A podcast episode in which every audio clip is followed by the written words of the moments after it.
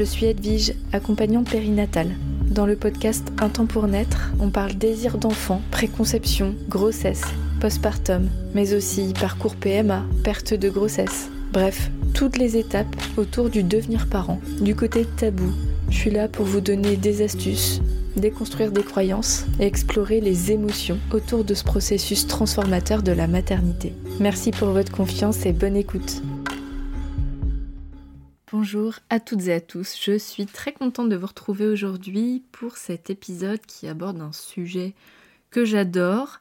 Je l'adore de façon à la fois théorique mais aussi archi concrète parce que c'est rarement l'objet d'un accompagnement, mais ça revient quasi systématiquement sur la table.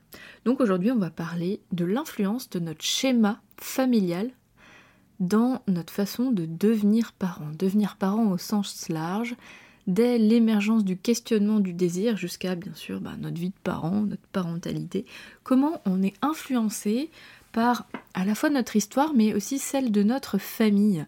Comment ça vient s'intriquer, comment euh, nous sommes pris dans euh, l'histoire de la famille, peut-on faire différemment, etc. Donc c'est des questions euh, qui bien sûr en accompagnement reviennent sur la table. Pourquoi? Parce que euh, ça influence bien sûr notre cheminement. Et donc c'est euh, une exploration qui vient au fil de l'accompagnement bien souvent, mais parfois vous venez vers moi justement parce que vous avez conscience qu'il y a une histoire familiale particulière qui est la vôtre et que euh, bah, peut-être qu'elle vous bloque, qu'elle vous met en difficulté. Et donc là, ça peut faire le cadre, l'objet d'un accompagnement à part entière, mais souvent ça fait partie d'un accompagnement sur euh, votre volonté soit de, tomber enceinte, euh, de bien vivre votre maternité, etc. Alors, je pars sur l'idée de vous, de vous expliquer ce que moi j'en ai vraiment compris à la fois grâce à mes formations, grâce aux diverses ressources littéraires et autres que j'ai pu euh, dévorer avec passion, et aussi en tant qu'accompagnante, parce que maintenant c'est ma, quatrième année d'accompagnement. Ça paraît peu dit comme ça, mais en fait j'ai accompagné euh, aujourd'hui des centaines de personnes, soit sur euh, deux, trois séances, soit pendant bah, depuis le début et j'y suis encore, et avec grand plaisir d'ailleurs. Et euh, je pense que ça me donne un certain recul, une, observation euh, par empirisme. Donc euh, voilà, je vous donne vraiment ma vision et j'ai pas envie de vous faire un, atelier d'information neutre que vous pourrez trouver n'importe où, mais plutôt mon œil d'accompagnante là-dedans et, comment moi, avec le recul, j'observe que ça peut nous influencer y compris en tant que femme qui suis mère et qui me questionne sur ma propre maternité, à la fois passée et présente. Donc euh, voilà, ça fait partie de mes, mes nœuds au cerveau quotidien et en même temps je trouve ça archi passionnant parce qu'en fait on est, on est inscrit dans une grande chaîne. Nous sommes des individus, vous qui m'écoutez, on est une personne, effectivement on est un individu, mais qui est complètement...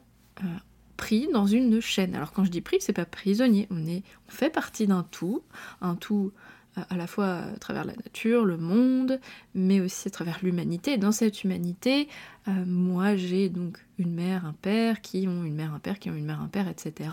Des oncles, des tantes, des cousins. Et donc cette grande chaîne-là, elle remonte très très très très loin. Et l'influence du vécu de ces personnes va influencer la façon dont mes parents m'ont désiré, se sont occupés de moi, et, donc qui je suis aujourd'hui, et, euh, et, l'histoire continue, quand on fait des enfants bien sûr. Donc on est en lien avec cette grande chaîne. Qu'on le veuille ou pas, c'est indiscutable, c'est inéluctable, on fait partie de ce grand tout. Bien sûr que ce qui nous intéresse aujourd'hui, c'est la dimension souffrante, la dimension qui dysfonctionne et comment elle peut nous amener à souffrir, nous, dans notre propre expérience de désir d'enfant, de parentalité. Alors, qu'est-ce qui influence justement euh, notre façon de vivre les choses? Donc, il y a à la fois notre propre vie, c'est-à-dire la vie que vous avez vécu en tant que, jeune, enfant.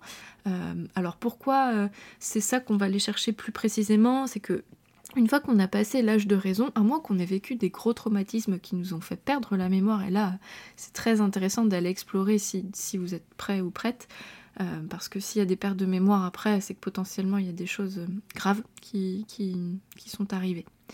mais là, dans un schéma, on va dire, classique, même quand on va dire les choses se sont plus ou moins bien passées, euh, ce qui est vraiment intéressant de mettre en perspective, c'est jusqu'à la petite enfance, jusqu'à l'âge de raison où euh, euh, la, psyché raisonnée se construit et il y a toujours une influence, mais disons que les, éléments principaux de l'inconscient se construisent entre moins 9 mois et 3 ans pour l'histoire personnelle. C'est-à-dire que de notre naissance jusqu'à aujourd'hui, la vie se déroule et on a plus de facilité à se dire que ce qu'on va vivre là va avoir une influence euh, X ou Y sur la façon dont on vit et dont on pense aujourd'hui. Et oui, la toute petite enfance a une grande influence parce que c'est là que l'humain arrive et euh, découvre tout. C'est comme, euh, moi j'aime bien l'image d'un pneu qui sort de l'usine. Alors c'est pas très glamour, hein, mais ça parle bien, c'est qu'il sort de l'usine et il va faire dans sa vie des millions de tours. Mais le premier tour qu'il va faire, même s'il va pas déterminer les autres tours, c'est le premier marquage sur l'expérience du sol. Et s'il y a une plaque de goudron, des chewing-gums, ou je sais pas, des choses qui sont collées, ben ça va le marquer en profondeur parce que les cycles vont se répéter et avant qu'on travaille dessus, ben c'est de plus en plus ancré. Et c'est ça qui est vraiment important à comprendre et intéressant, c'est que l'inconscient va absorber beaucoup de choses qui viennent de cette prime enfance et même avant. C'est-à-dire que notre naissance, c'est rien à l'échelle du temps, une naissance, c'est quelques heures, voire quelques jours parfois. Mais ça a un impact très fort. Pourquoi? Parce que l'être humain, quand il sort de sa vie in utero, il sait pas où il va. C'est comme nous quand on va mourir, on sait pas trop. Personne n'a une certitude absolue, je ne crois pas. Ou alors euh, des croyances très fortes, mais jusque-là, on, on peut que s'imaginer, mais on ne sait pas ce qui nous attend. Bah, et je suppose que pour le fœtus, c'est un peu pareil. Il est chassé d'où il est, mais il sait pas trop où il va. Et, ce passage-là, il y a une empreinte très très forte. Donc la façon dont on va vivre notre naissance va avoir une influence.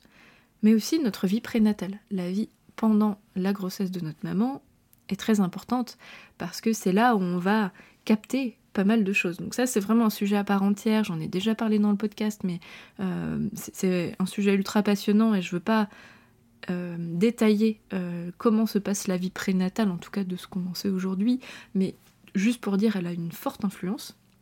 Et même euh, notre histoire d'incarnation, si on a été désiré ou pas, si on a été imaginé ou pas, si nos parents avaient un projet, alors plutôt inconscient hein, pour nous ou pas, va influencer va influencer notre façon de vivre tout simplement. Je peux donner un exemple très concret, alors je ne veux pas rentrer dans de la psychologie de comptoir, mais je remarque assez souvent, de façon globale, que pour un aîné, c'est un petit peu différent des, enfants d'après, où il y a un projet un peu plus fort, tout simplement parce que c'est l'aîné, euh, et, donc c'est le premier qui fait découvrir la parentalité aux parents, et donc du coup il y a peut-être des attentes un peu particulières, mais c'est pas tout le temps comme ça. Et donc euh, souvent les aînés sont plus stressés, euh, ont plus de pression sur les épaules. Encore une fois, c'est une généralité, c'est pas vrai dans, dans toutes les familles, mais c'est quelque chose qu'on peut retrouver assez fréquemment. Donc la façon dont on est désiré ou pas, dont on est materné, paterné dans notre subtile enfance, et aussi la façon bien sûr dont on est éduqué après, donc notre vie à nous va avoir une influence sur notre façon de voir la vie et de et même de, bah, de faire des choix peut-être euh, sans forcément le vouloir mais de façon systématique et peut-être aussi nos blocages à certains endroits. Ça va nous donner en fait un schéma de croyance, des lunettes sur la vie, une paire de lunettes rien qu'à nous. Ce qui est important de remettre en perspective, c'est que d'une personne à l'autre, pour une même histoire de vie, on va pas le vivre de la même façon, car il y a plein d'éléments subtils qui vont influencer notre façon de voir la vie. Donc c'est pas du tout, euh, euh, c'est pas parce que euh, notre mère a vécu un traumatisme qu'on sera forcément traumatisé. Ça peut, mais c'est pas forcé. C'est pas parce qu'on a vécu un décès. Bon bref, on, on peut pas savoir à l'avance quel événement va créer quel résultat. Et ce qui est aussi vraiment super intéressant, c'est qu'on peut travailler dessus toute la vie on peut toujours décoller les chewing-gums du pneu. C'est super important de pouvoir en parler, donc ça fait partie du cheminement d'accompagnement que je fais avec plein de gens, et ça peut être aussi un chemin thérapeutique avec euh, des, partenaires thérapeutes, donc voilà, c'est un travail pluridisciplinaire en fonction de, vos objectifs, de vos besoins, mais ça fait bien sûr partie de mon travail, toujours au service de mieux vivre ou bien vivre le désir d'enfant, la maternité. Donc là, moi, ça s'inscrit dans mon cheminement d'accompagnement dans ce cadre-là la plupart du temps. Et donc, ça c'est notre vie à nous, mais je parlais de schéma familial. Alors c'était bien sûr important de revenir sur déjà notre propre histoire à nous, à quel point elle a une influence euh, sur le plan de notre inconscient et donc euh, notre influence euh, subtile. Mais l'histoire de la famille a aussi beaucoup d'importance. Donc là, c'est une mécanique, un, un, fonctionnement qui a été découvert assez récemment. Donc moi, j'aime bien parler d'épigénétique dans ces cas-là, pour parler de mémoire inconsciente qu'on appelle transgénérationnelle, qui traverse les générations. Comment fonctionne l'épigénétique de façon hyper simple et, pas du tout étoffée, et si vous souhaitez étoffer, euh, il y a plein de super ressources euh, pour parler d'épigénétique, mais en gros, la génétique, on a compris que c'est la transmission euh, totalement biologique. Par exemple, mes parents ont les yeux bleus, j'ai les yeux bleus. Bon, ben voilà, ce sont des, une expression d'un code qui est transmise dans les gamètes. Ce code va être euh, révélé ou au contraire inhibé et va même euh, être euh, entre guillemets muté, va évoluer en fonction de notre vécu, mais aussi du vécu de nos parents et de nos grands-parents. En Chine, en philosophie orientale, on parle plutôt d'une dizaine de générations, voire j'en ai même entendu plus.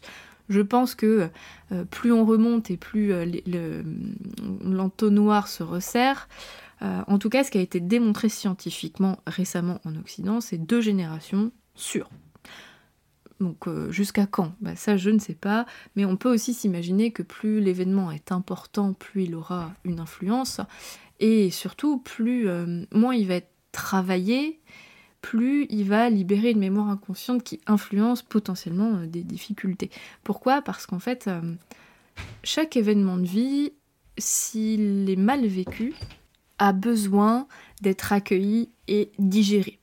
On peut avoir l'image de la digestion physique, on va digérer au cours de notre vie plein de plein d'aliments, euh, mais s'il y a un gros morceau euh, qui, passe, soit faut l'enlever, soit faut il faut trouver une solution pour que ça passe. Si ça reste bloqué, euh, ça va laisser une mémoire en fait dans, dans l'inconscient familial et qui va ressortir d'une façon ou d'une autre dans un comportement chez une personne, qui n'est pas forcément l'enfant. D'ailleurs, hein, ça peut croiser, ça peut être oncle et tante et, neveu-nièce, ou, petits-enfants et, grands-parents. Donc euh, c'est vraiment intéressant de, voir comment s'articule notre inconscient familial. Donc ce qui est intéressant de regarder, et ça fait partie du travail d'accompagnement, si vous avez besoin d'être guidé, on peut, on peut faire un point ensemble. Donc moi je vais, moi je suis là pour faire un point, faire comme un état des lieux, un bilan, euh, et euh, d'aller regarder précisément ce qui peut euh, venir vous influencer en fonction de vos objectifs. Hein. L'idée c'est pas de faire un état des lieux pour faire un état des lieux, c'est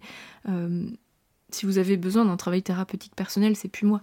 Mais si euh, ça vient s'inscrire potentiellement dans votre façon euh, de, vivre la maternité, puis je reviendrai un petit peu ce que moi je peux observer comme conséquences euh, subtiles, ou moins subtiles d'ailleurs, c'est intéressant de faire ce point-là, toujours au service de l'objectif de base qui est donc de mieux vivre les choses et d'aboutir soit à une grossesse, soit au mieux-être, etc.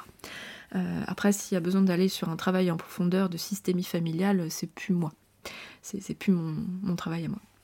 Mais faire un point déjà, ça peut être intéressant sur notamment ce qui va être intéressant de regarder, mais vous pouvez essayer euh, tout seul aussi, hein. on, peut, on, peut, faire des choses en, autonomie, ce sont les traumas, donc les, accidents, les abandons, les violences de, quel, de quelque ordre qu'elles soient, qu'elles soient physiques, psychologiques, euh, sociales, euh, qu'elles soient sexuelles, qu'elles soient peu importe en fait les, les violences physiques hein, bien sûr, qu'elles soient individuelles ou collectives, hein, quand on parle par exemple d'exil, de colonialisme, de guerre, là on est sur des événements euh, euh, violents et euh, contextuels, collectifs.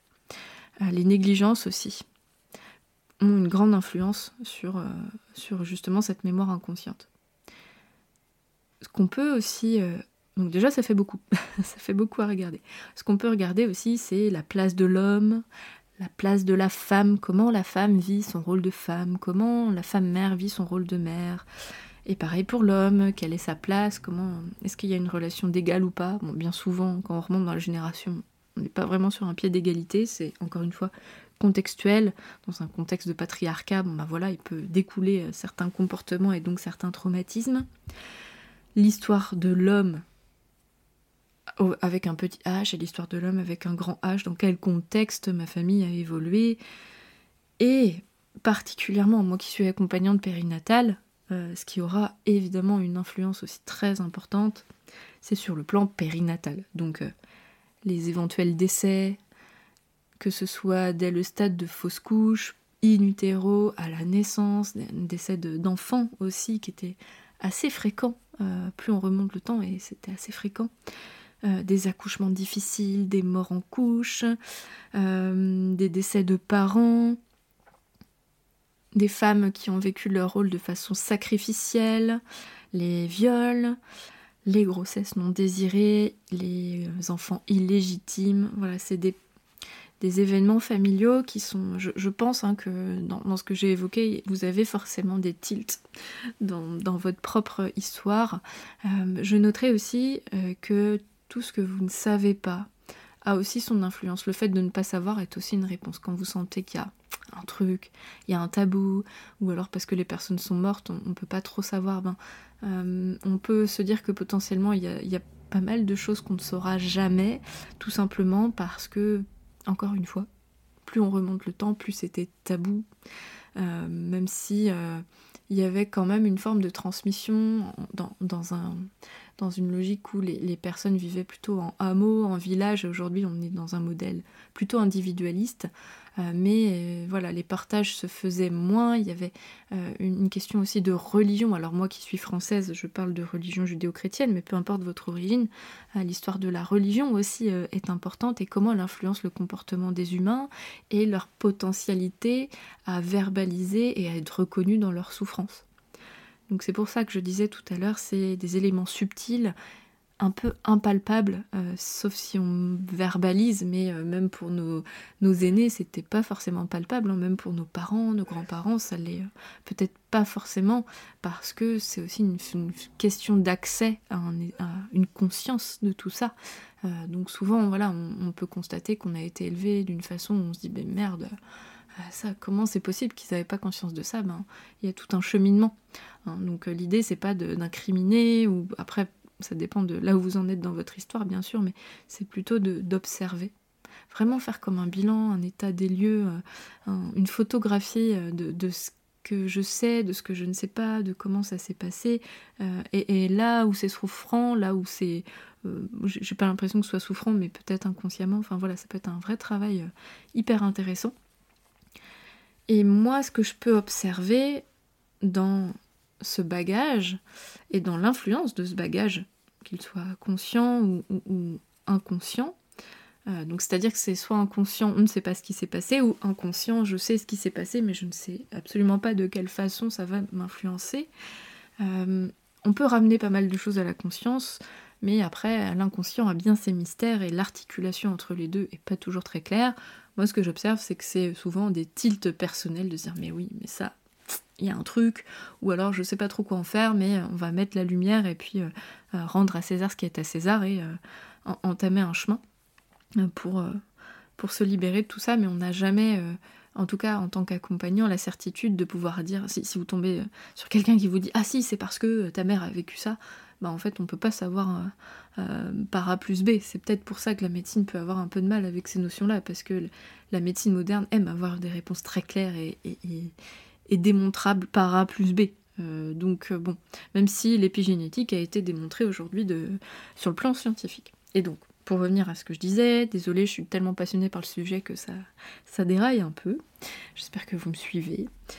Quand je croise, c'est-à-dire quotidiennement, des personnes qui sont sur le cheminement du devenir parent, l'influence de ce bagage peut avoir des conséquences sur tout, toute cette étape du devenir parent. Dès je désire ou je ne désire pas, ou je ne sais pas trop avoir des enfants, à euh, j'ai des enfants et trois petits points.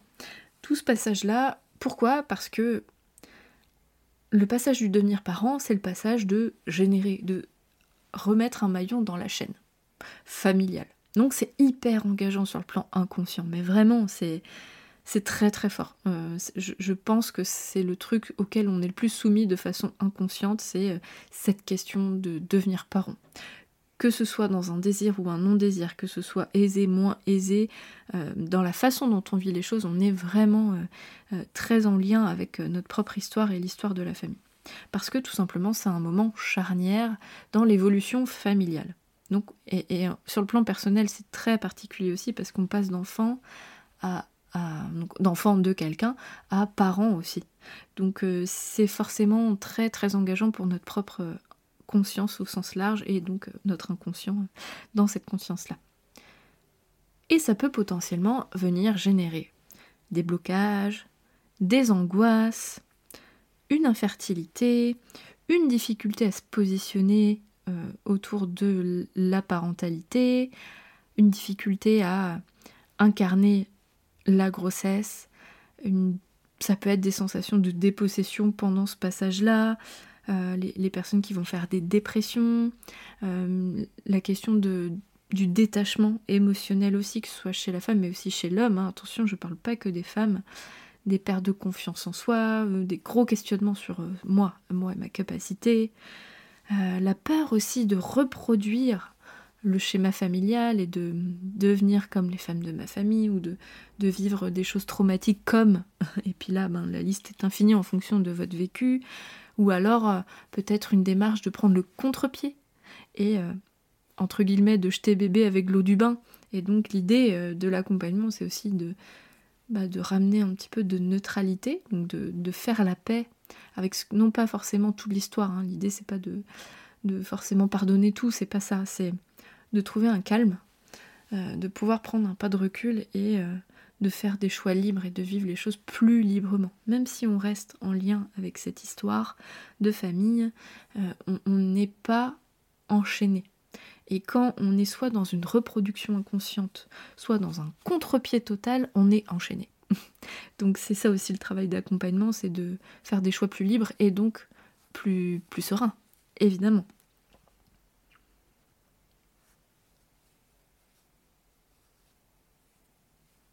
Voici ce que j'avais envie de vous partager à ce sujet aujourd'hui.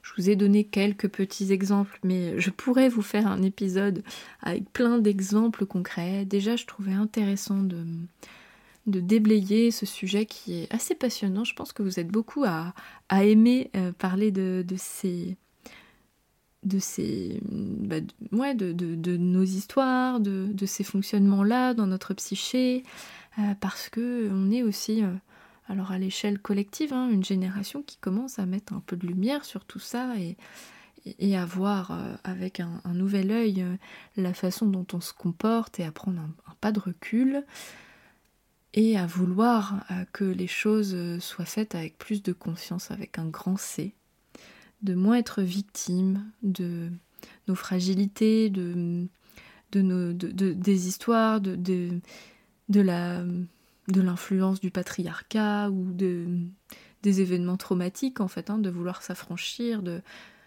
ce manque de liberté finalement, parce que il me semble hein, que euh, quand on est en proie totale à euh, nos angoisses, à, à, une histoire familiale particulière ou même personnelle, on n'est pas libre, on n'est pas vraiment libre. Alors, l'est-on euh, réellement un jour? Ça, c'est une question plutôt philosophique, hein, on peut en parler pendant des heures, mais déjà, à mon sens, hein, de venir éclairer le chemin. Parfois, c'est pas confortable. Hein. On, peut penser que c'est super facile, hein, même en tant qu'accompagnant, c'est pas toujours confortable. On vient mettre de la lumière là où souvent c'est pas beau, ça fait mal, ou ça a fait mal, et donc c'est pas confort, mais euh, je pense que c'est toujours, toujours euh, positif si tant est que c'est votre choix. Voilà, moi je force jamais personne à revenir sur ces points-là. Je commence à tirer le fil dans l'accompagnement, mais si je vois que c'est pas là qu'il faut aller, de toute façon, je, on, se fait confiance dans l'accompagnement et on voit bien que c'est pas là où il faut aller. Donc si c'est trop sensible, vous n'aurez pas besoin d'y aller de toute façon. Et si c'est le bon moment, c'est le bon moment, ça viendra au moment où ça viendra. Donc il faut vraiment faire confiance à ça aussi. Quand, le bon moment vient, le bon moment vient. Et euh, c'est important de trouver les bonnes personnes autour de soi pour euh, être euh, accompagné et guidé dans, dans ce cheminement.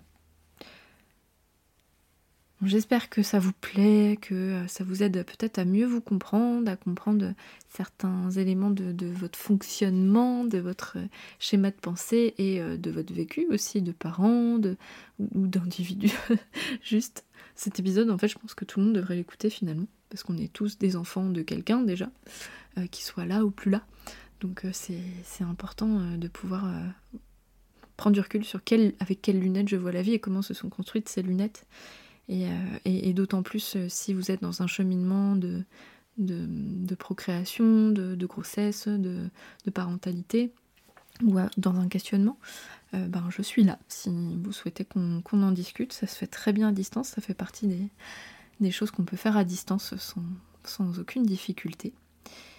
Et ben, si, si l'histoire vous intéresse, l'histoire de votre famille, votre histoire, je vous souhaite une bonne exploration parce que c'est hyper riche et vous êtes déjà, je pense, nombreux à avoir commencé. Mais peut-être que cet épisode vous donne une nouvelle grille de lecture ou des nouveaux éléments. Donc, euh, ravi euh, de savoir que je pourrais aider certaines personnes et si c'est le cas, ben, n'hésitez pas, à venir vers moi, à ce qu'on s'envoie des messages, ça me ferait super plaisir. Je vous souhaite une bonne fin de journée. À la semaine prochaine. J'espère de tout cœur que vous aimez mon podcast et qu'il vous est utile. Si c'est le cas, je vous invite à aller déposer une note 5 étoiles et un avis sur votre appli de podcast. Et si vous souhaitez que je vous accompagne, vous pouvez prendre directement votre rendez-vous sur resalib.fr, mon agenda en ligne. Je vous ai mis le lien dans la description du podcast. Merci infiniment pour votre confiance et à la semaine prochaine.